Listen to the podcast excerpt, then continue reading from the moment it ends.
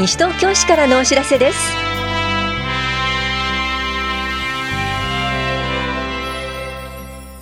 今日は環境美化キャンペーン。多摩六都科学館大人向けのプラネタリウム憧れの南十字星などについてお知らせします。インタビュールームお話は西東京市共同コミュニティ課の羽石明文さんと東さゆりさん。西東京市民共同推進センター夢コラボの小松真由美センター長。テーマは地域活動紹介夢サロン。あなたにできることをかける子ども食堂です。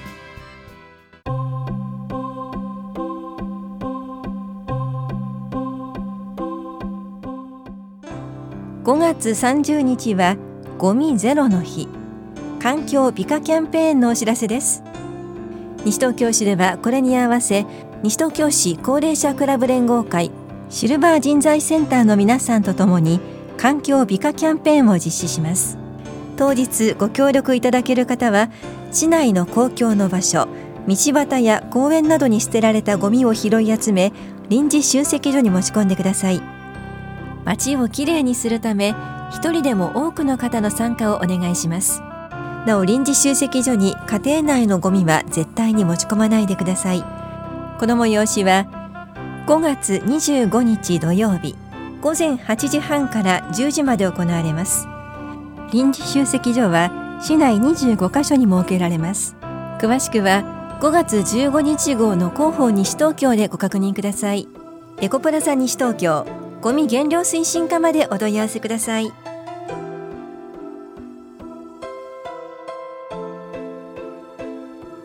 多摩六都科学館より大人向けプラネタリウム憧れの南十字星のお知らせです。平日午後のひとときプラネタリウムでゆったりと星を眺めませんか？この日はおよそ45分間の特別限定プログラムで憧れの南十字星を求め南半球へ旅に出ましょう。いつもと違う星空や星座たちを生解説でご案内します。この催しは5月22日水曜日午後1時10分から55分まで多摩六都科学館で行われます。参加できるのは中学生以上です。小学生以下は入場できません。当日開館時からインフォメーションで観覧券を販売します。観覧付き入館券は1000円。高校生までは400円です。詳しくは多摩六都科学館までお問い合わせください。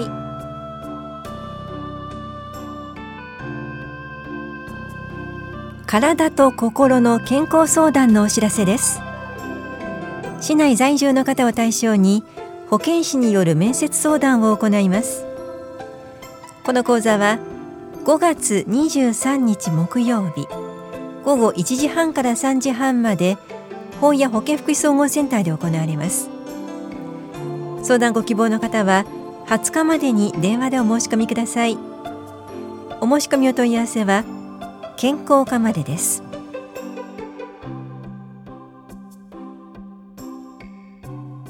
教育委員会と審議会などの開催情報です。教育委員会は5月30日木曜日午後2時から防災センターで行われます。議題は行政報告などです。担当は法や庁舎教育企画課です。男女平等参画推進委員会は21日火曜日午後6時から棚視聴者5階で行われます。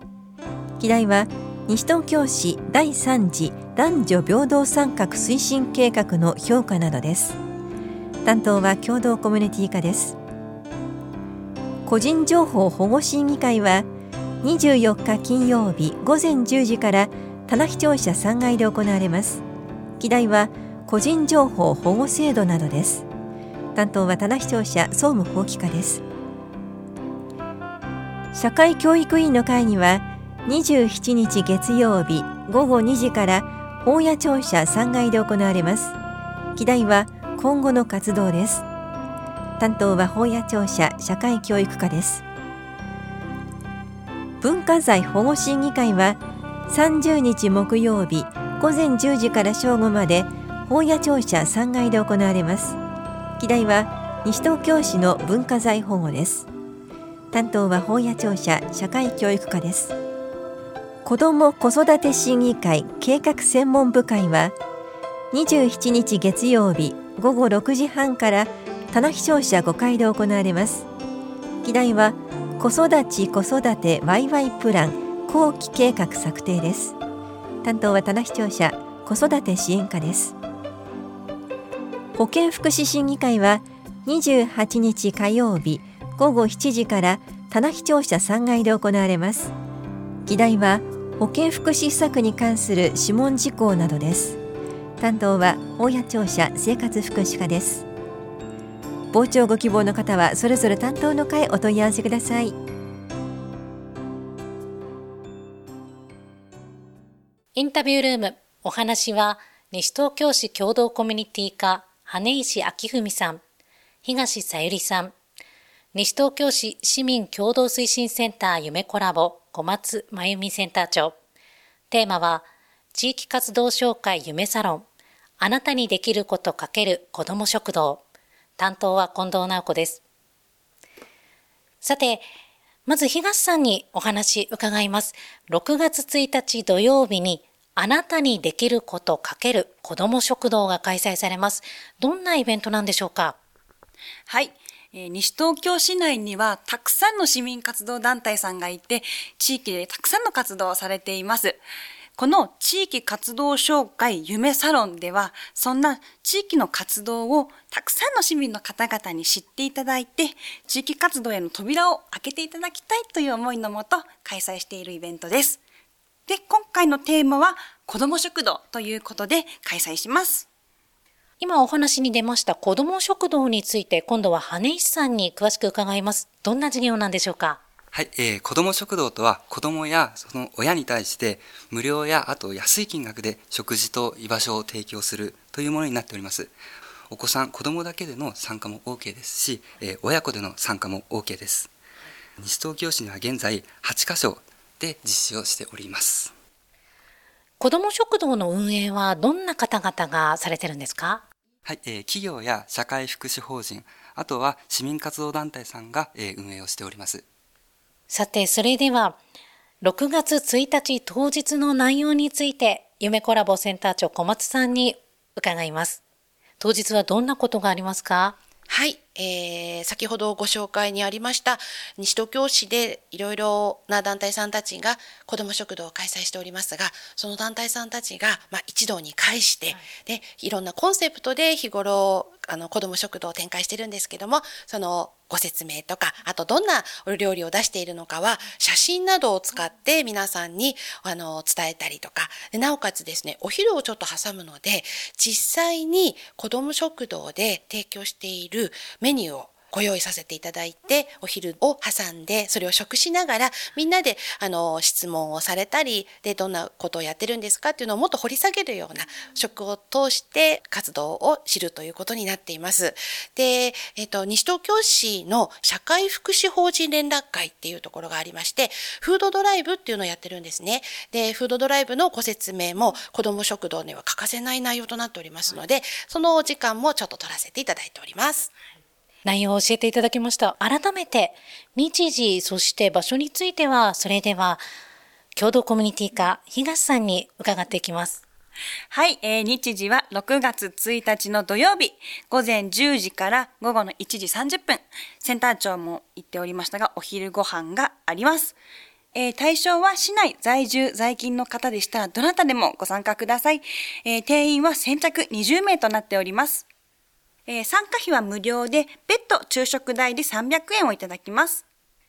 それでは、申し込みについて、こちらは共同コミュニティ課の羽石さんに伺っていきます。はい、えー、申し込み方法は、電話、ファックス、E メールで、住所、氏名、連絡先を明記の上、5月23日の木曜日までに、えー、夢コラボまでお申し込みください。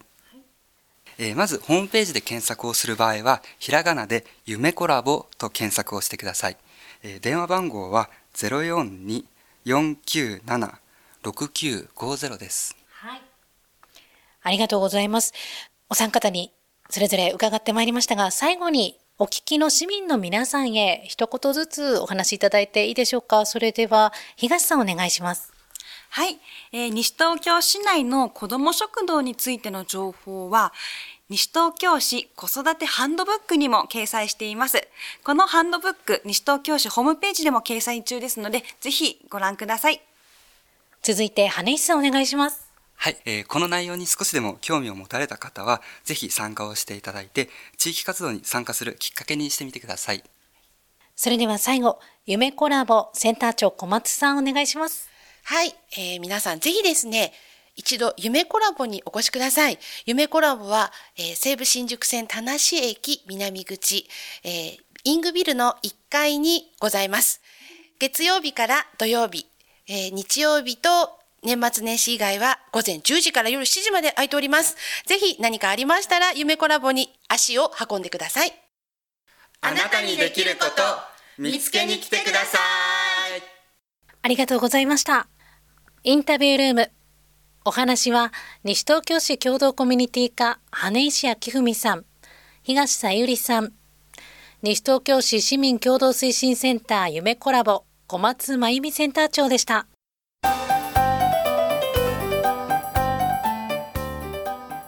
自然環境やリサイクルエネルギーの利用など身近な環境についてクイズやエコ体験などを通して楽しく考えましょう環境フェスティバルのお知らせです。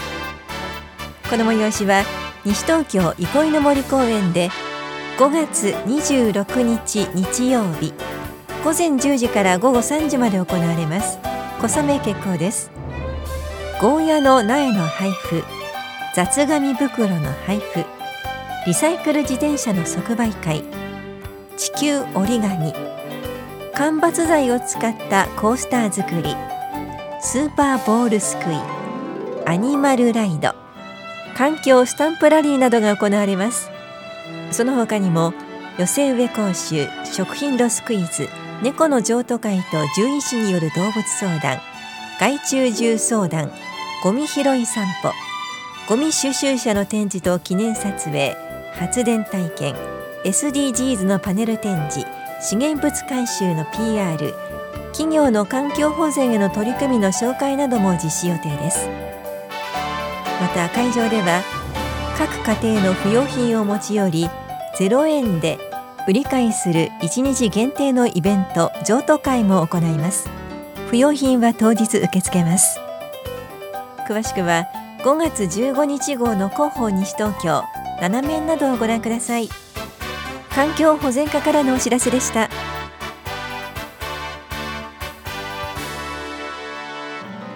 この番組では皆さんからのご意見をお待ちしています。FM 西東京西東京市からのお知らせ係までお寄せください。